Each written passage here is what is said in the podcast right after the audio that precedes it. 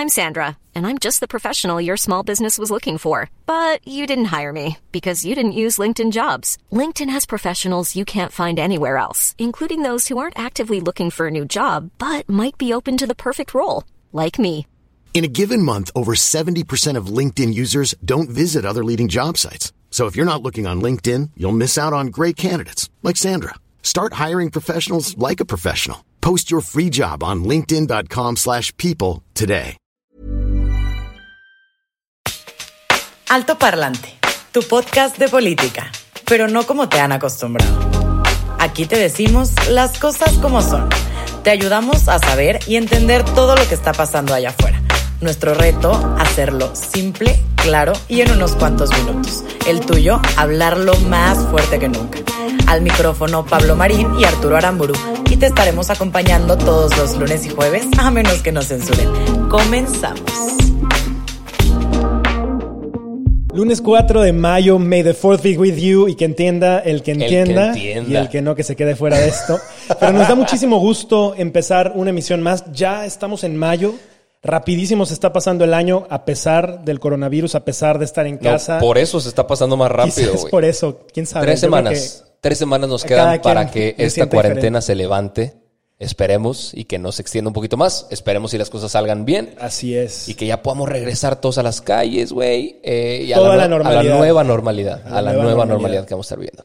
Eh, mi nombre es Arturo Aramburu. Estoy aquí con Pablo Marín acompañándolos en un episodio más de Alto Parlante, su podcast favorito de política. ¿Qué traemos hoy? ¿Qué traemos hoy, Pablo? Fíjate que se han acumulado una serie de cosas el fin de semana. Eh, resulta que la Secretaría del Trabajo, ahora sí, después de un buen rato, ya evidenció a Electra de Grupo Salinas, que hace unos capítulos les platicamos de esto. No, lo hemos mencionado varias veces. Sí.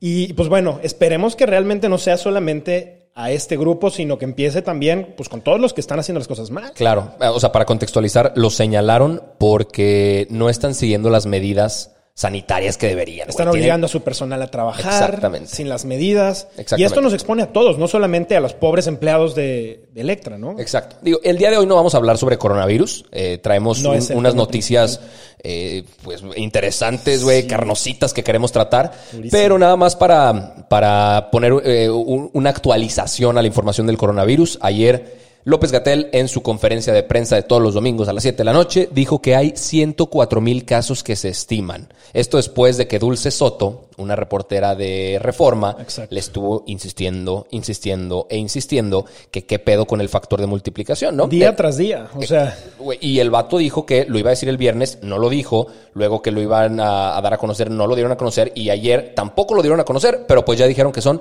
104 mil casos. La conferencia fue sin preguntas y eso que era el día de la libertad de prensa. Y el güey dijo, ¿saben qué? No vamos a hacer preguntas el día de hoy. Pero bueno, eh, un, un buen monólogo. Fue un buen mono. No, ni siquiera. tan bueno. Ni siquiera. Pero bueno, vámonos- con la información que traemos el día de hoy, las notas que tenemos preparadas. Fíjate ¿De que qué va hoy, esto? hoy les vamos a hablar de uno de los temas que seguramente más ha de incomodar al presidente y más ha incomodado durante varios, pues varios meses, porque Andrés Manuel ha sido un presidente que ha tratado de mostrarse como un presidente que llegó a limpiar el gobierno, que llegó a, quitar y a erradicar la podredumbre y la corrupción del país con un gobierno que se dice de moralidad, de ética más allá que legalidad. Y resulta que el día de hoy tiene un funcionario muy cercano en uno de los puestos más, más importantes, que es la Comisión Federal de Electricidad, en donde ahora su hijo, el 30 de abril, le dieron un regalo del Día del Niño impresionante por un contrato de más de 94.9 millones de pesos. Y esto después destapa una serie de otros contratos que ahorita les vamos a platicar, en donde se acumulan alrededor de 162 millones de pesos. O sea, para que nos demos una idea, esto podría equipararse a escándalos de corrupción de sexenios anteriores, ¿no? O sea, la Casa Blanca, la Casa Blanca era un se- monto similar. Sí, exactamente, güey. Y esto es uno de los casos, ¿no? De los que estamos Sí. hablando de este sexenio. Como que les vale madre la cartilla moral que publicaron, güey, la eh, eh, economía moral y la chingada. Pues un cambio de régimen, un cambio de sistema, que es lo que Andrés Manuel proponía, que en verdad, digo, con que fuera lo único que logre hacer, eliminar la corrupción, yo creo que sería suficiente. Pero es que ni siquiera eso. O sea, ya no hablo del tema económico, ya ni siquiera el tema de la corrupción. Justamente este contexto se da, obviamente, te podrás imaginar, por asignación directa, sin licitación, le dan un contrato de 90 94.9 millones de pesos. Y por aquí a los que nos están viendo en YouTube les vamos a poner el acta de adjudicación directa en donde aparecen las cifras. Se los vamos a poner por aquí. Y obviamente este no es el único contrato. Esto destapó una serie de otros contratos. Resulta que el hijo de Andrés es dueño de la empresa Cyber Robotics No, Solutions. el hijo de Bartlett. Perdón, el hijo de Bartlett totalmente. Ah. Ay, luego así se hacen los fake news, ¿verdad? El hijo de El, Bartlett. el hijo de Bartlett, donde le dan después un segundo contrato por 23.4 millones de pesos con la Sedena, otra vez sin licitación de por medio, donde entra en vigor a partir del primero de enero y va a estar hasta el 2023, y esto va a ser por tres años un contrato de este tamaño. Después hay otro tercer contrato con la Marina por 4.9 millones de pesos. Y ob- obviamente ellos argumentan que esto es por, por urgencia, ¿no? Porque son contratos que tienen que hacerse a fuerza rápido porque estamos en crisis. Algunos, porque por ejemplo este de la Marina es, son servicios de mantenimiento preventivo. Pues esto no tiene ninguna emergencia, ¿no? Hay otros, por ejemplo, eh, el, el- fíjate que nada más este contrato con el IMSS. Son dos contratos, uno por 8.2 millones de pesos para equipo de radioterapia, que tampoco debería ser algo urgente, es importante, pero no urgente. Claro. Y aquí sí viene otro. Un contrato por 31 millones de pesos, ¿para qué crees?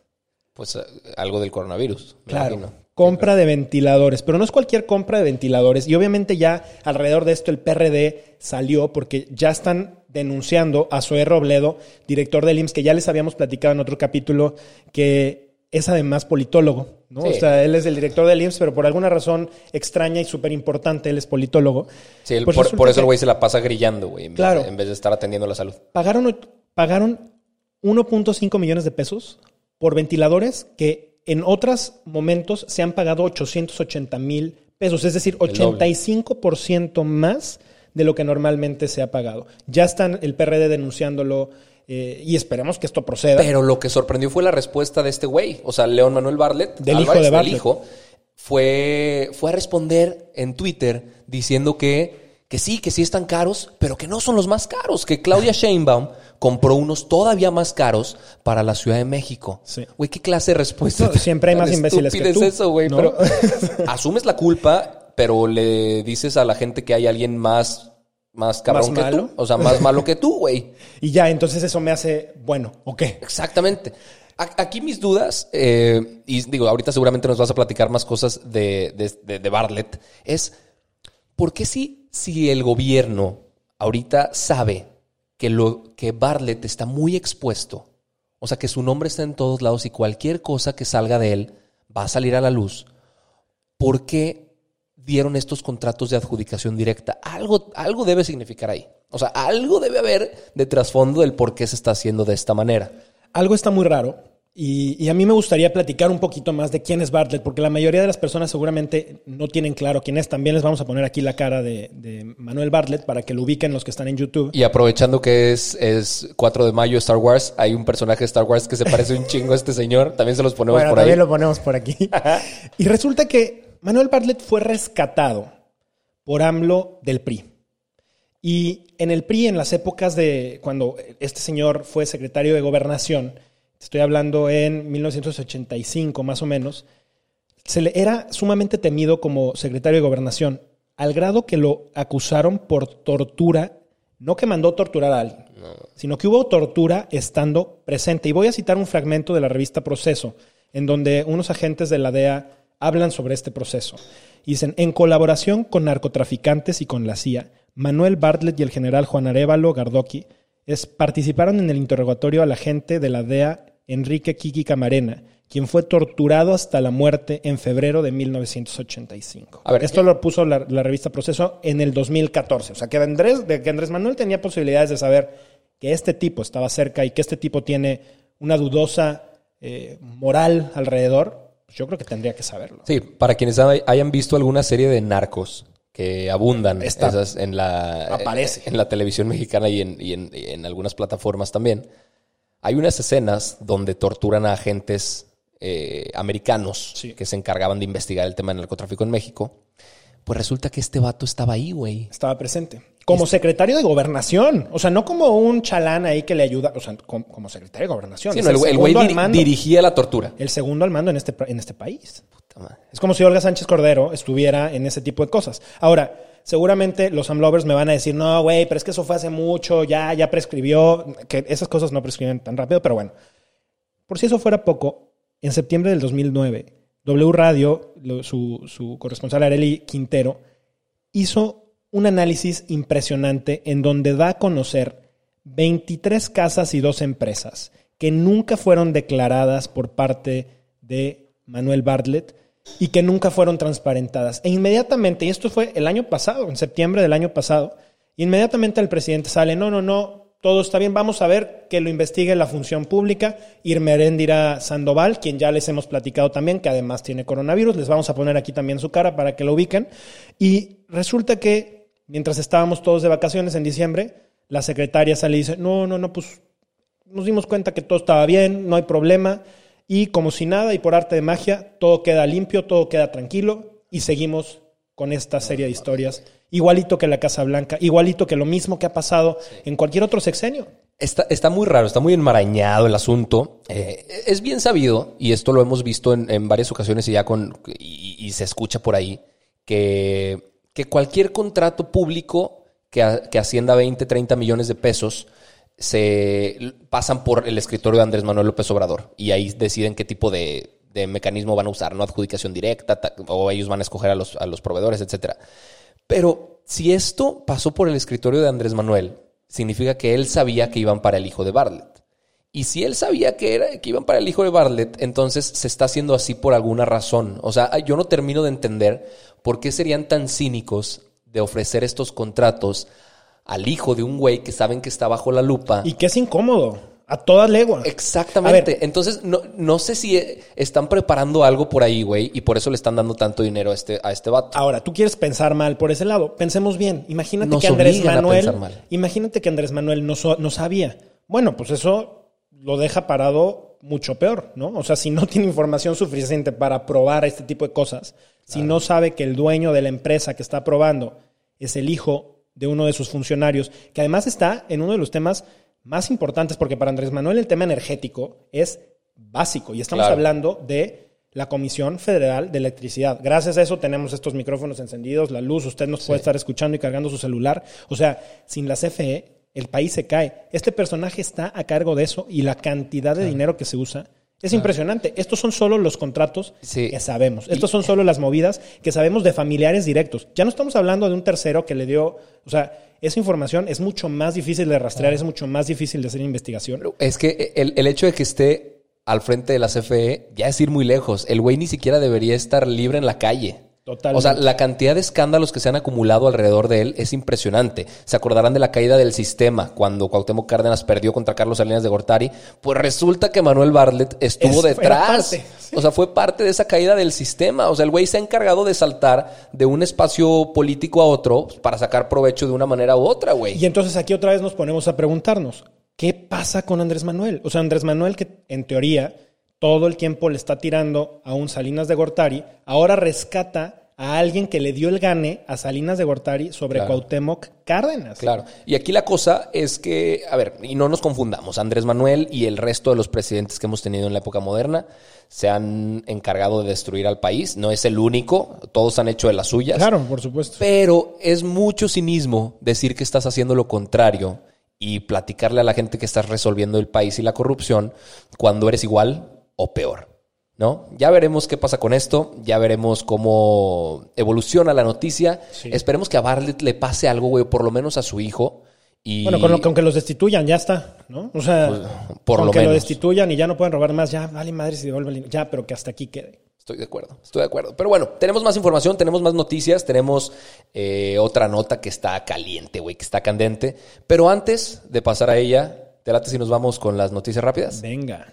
Esto es Noticias con Prisa. En chinga. Reaparece Kim Jong-un en la inauguración de una planta de fertilizantes. Según fuentes, se estaba cuidando del coronavirus, aunque toda esta información sigue sin ser confirmada. Como si la pandemia no fuera suficiente, se vieron cuatro tornados en Puebla. De acuerdo con reportes de protección civil estatal, solo se reportan daños materiales y esto es un fenómeno climático normal. Mike Pompeo, secretario de Estado de Estados Unidos, alimentó las teorías de conspiración y aseguró en una entrevista que hay una enorme cantidad de pruebas de que el virus del COVID fue generado en un laboratorio de Wuhan estudiante del TEC de Monterrey, se integra a los Vaqueros de Dallas. Isaac Alarcón fue asignado para integrar la plantilla de Dallas como parte del International Pathway Program para que jugadores de otros países puedan entrar a la NFL. El día de hoy se anunció la implementación del plan DN3 con el ejército para reforzar la estrategia contra el coronavirus. Se han habilitado 117 instalaciones sanitarias para atender el tema. En Filipinas, la persona más joven se curó del coronavirus, venció este virus después de 16 días de haber nacido. A los 5 días se lo detectaron y 11 días después de haber sido diagnosticado, por fin se curó pues esto fue todo. Estas fueron las noticias con prisa, noticias rápidas para que te llenes de información rapidito. De México y el mundo. De México y el mundo. Eso, está chingón, que tocamos de temas afuera del país. Y, tratamos de buscarles noticias buenas, noticias positivas. Exacto. Entendemos que hay de todo en el mundo en este momento, pero tratamos de cambiarles un poquito el día con estas noticias. Y bueno, siguiente nota, siguiente noticia que también causó muchísima controversia eh, en la gente que apoya a Andrés Manuel, la gente que no apoya a Andrés Manuel. La gente que apoya a Felipe Calderón, que además es el odiado de Andrés Manuel. Exactamente. Pero que el güey también tiene mucha gente ferviente en redes sociales que, lo, defiende y lo aman y lo adoran, güey. O sea, ahorita es o uno u otro. ¿Y, dónde está Peña Nieto? Porque pareciera que lo desaparecieron del mapa. Nadie habla de él. Nadie le. O sea, está muy raro, ¿no? sí, está cagado. Pero bueno. bueno, Felipe Calderón eh, constantemente eh, ha sido mencionado en este sexenio y la gente ha entrado a grillar también en redes sociales. Ahora resulta que el semanario Proceso publicó el 2 de mayo una nota, que en realidad es una entrevista, con Roberta Jacobson, que fue embajadora de Estados Unidos en México. En la entrevista que publica Proceso se menciona que la ex embajadora había dicho que existía evidencia que corroboraba que Felipe Calderón estaba al tanto de los nexos del narcotráfico con su secretario de seguridad. Eh, que ahorita ya está prendido. ¿no? Sí, sí, sí. Ahorita, ahorita, está detenido por lo menos. Correcto. Ahorita él ya está detenido y les vamos a platicar un poquito más de él. Es Genaro García Luna. También ponemos por aquí la foto porque es, un güey que seguramente la gente no ubica su cara. Es este señor. Eh, él fue detenido el 10 de diciembre del 2019 en, en Texas, en Grapevine. Eh, fue acusado por la Corte Federal de Nueva York y cálate nomás esto, la, cantidad de delitos por las cuales el güey está acusado. Tráfico de drogas, conspiración internacional para distribuir internacionalmente cocaína, conspiración para distribuir y poseer premeditadamente cocaína, conspiración para importar cocaína, falsos testimonios, corrupción y aceptar sobornos del cártel de Sinaloa. Bueno, ¿qué más podía pedir? Ya se habían presentado algunas declaraciones antes del rey Zambada, que fue un aliado del Chapo Guzmán, que declaró que entre el 2005 y el 2006 en un restaurante se reunieron y le dieron dos maletas, una con seis, entre 6 y 8 millones de dólares, que eran sobornos puros, eh, a García Luna, en ese entonces él era el director de la Agencia Federal de Investigación de la, AFI. Ajá, de, la AFI de la PGR, o sea, perteneciente a la PGR. Y el segundo maletín se lo entregaron ya cuando él era director de la Policía Federal. Le dieron entre 3 y 5 millones de dólares. Todo esto con Calderón, ¿cierto? El, bueno, el, primero era de Fox. Ok. Y, después, con Calderón, o sea, y después lo con mantuvieron ahí.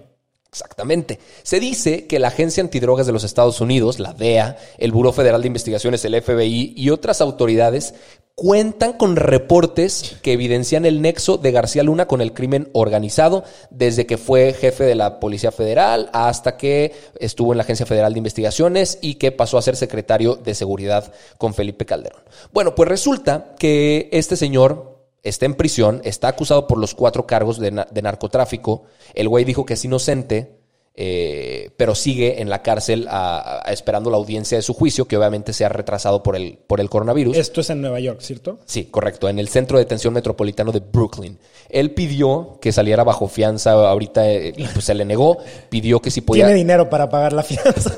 el güey vive en una casa, o vivía en una casa en Florida de 3.3 millones de dólares y tenía un penthouse de 2.3 millones de dólares.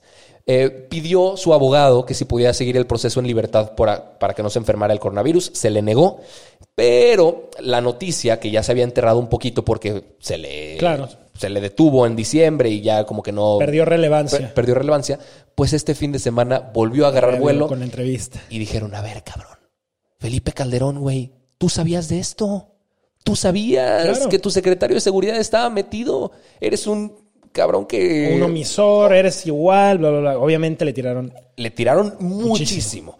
Después de esto, eh, Roberta Jacobson tuiteó que ella no se refería a información comprobable, que existían rumores. De hecho, ella, ella dijo, déjenme ser clara acerca de lo que dije. Obviamente en inglés lo tuiteó. Eh, aquí ponemos el tuit. Y siempre he dicho acerca del anterior eh, secretario García Luna. Uno, yo nunca vi ninguna información corroborada de involucramiento en tráfico de drogas. Dos, en un ambiente de muchos rumores, una siempre es cautelosa trabajando con oficiales. Y tres, no hay conspiración de por qué sacarlo ahora. Son las mismas respuestas que yo di hace meses cuando él fue detenido. Hay varias opciones. Esto puede ser un distractor para Claro. sacar del foco a El tema de Bartlett, el tema de. Bartlett, por ejemplo, o alguna otra cosa que se esté Gestando ahí. ¿no? gestando, cocinando por ahí. Eh, y hay muchos bracitos que pueden salir, por ejemplo, el de Eduardo, Eduardo Medina Mora. Sí. ¿no? Eduardo Medina Mora estuvo en la PGR con... Con Genaro García Luna. Exactamente. Convivieron. O sea, un tiempo fueron, pues fueron colegas. Y luego fue ministro de la Suprema Corte. de Es que, es que ese es el tema, fíjate. O sea, ahorita lo que creo que estamos viendo, estamos viviendo una etapa en la que no solamente se están repitiendo las mismas cosas en el gobierno de Andrés Manuel, sino que realmente estamos viendo exactamente las mismas movidas. Eduardo Medina Mora re- renuncia el 3 de octubre y el Senado acepta su renuncia el 8 de octubre. Es la primera vez en la historia de este país, desde que la Suprema Corte de Justicia inicia en 1994, que un ministro, porque ser ministro de la Corte es igual que ser presidente de la República. O sea, además de que ganan más dinero que el presidente, es un cargo perfectamente honorífico y de, de muchísimo Claro. nivel. No puedes llegar, si eres abogado, no puedes aspirar a más en este país. Y de la nada, de repente, renuncia. Y mientras está dando la renuncia y hay una estira y afloja y una carta que manda Eduardo Medina Mora tratando de decir que, que pues eran por temas personales, etcétera, pero sin dar realmente cuenta de por qué estaba renunciando, Andrés Manuel dice que se estaba haciendo una investigación por parte de la Unidad de Inteligencia Financiera de la Secretaría de Hacienda a este personaje, justamente al ministro. Pero de igual manera aceptó la renuncia sin mayor conflicto. Claro, cuando en la ley se prevé que solamente puede renunciar y aceptarse la renuncia bajo causas graves. Graves. Y después el, No el. Senado vota, ¿no? Y pues votaron que sí. Que Claro, porque le hacen los mandados al presidente. Exactamente. Eh, eso eh, va en contra de la ley. O sea, la ley orgánica del Poder Judicial dice justo lo que nos acabas de platicar y, y se rompieron esas leyes, güey, con lo que con lo que pasó con Eduardo Medina Mora. Es, eh, Pensemos mal, ¿no? es muy sospechoso claro. que haya pasado lo de García Luna, que haya pasado lo de Medina Mora y que Andrés Manuel en ambas ocasiones, mira, Y que hoy Eduardo calladito. Medina Mora no se habla nada de él, está libre, no se le persigue, o sea, ya el tema quedó muerto y quedó atrás. Pensemos mal y yo sí creo que muy probablemente le ofrecieron eh, no perseguirlo a cambio de su puesto Claro. en la corte y entonces este puesto que es súper codiciado por el presidente, porque obviamente el presidente propone ternas que después son avaladas y entonces pues mete ahí a gente a su contentillo Claro. muy probablemente le dijeron o renuncias o nos vamos sobre ti. Y sobre ti tu familia, porque también estaba por ahí embarrando un, un hermano que está metido también en Coparmex como vicepresidente. Y en fin, se hizo un despapalle. Sí. Ahora, por eso, por eso el nombre de este episodio.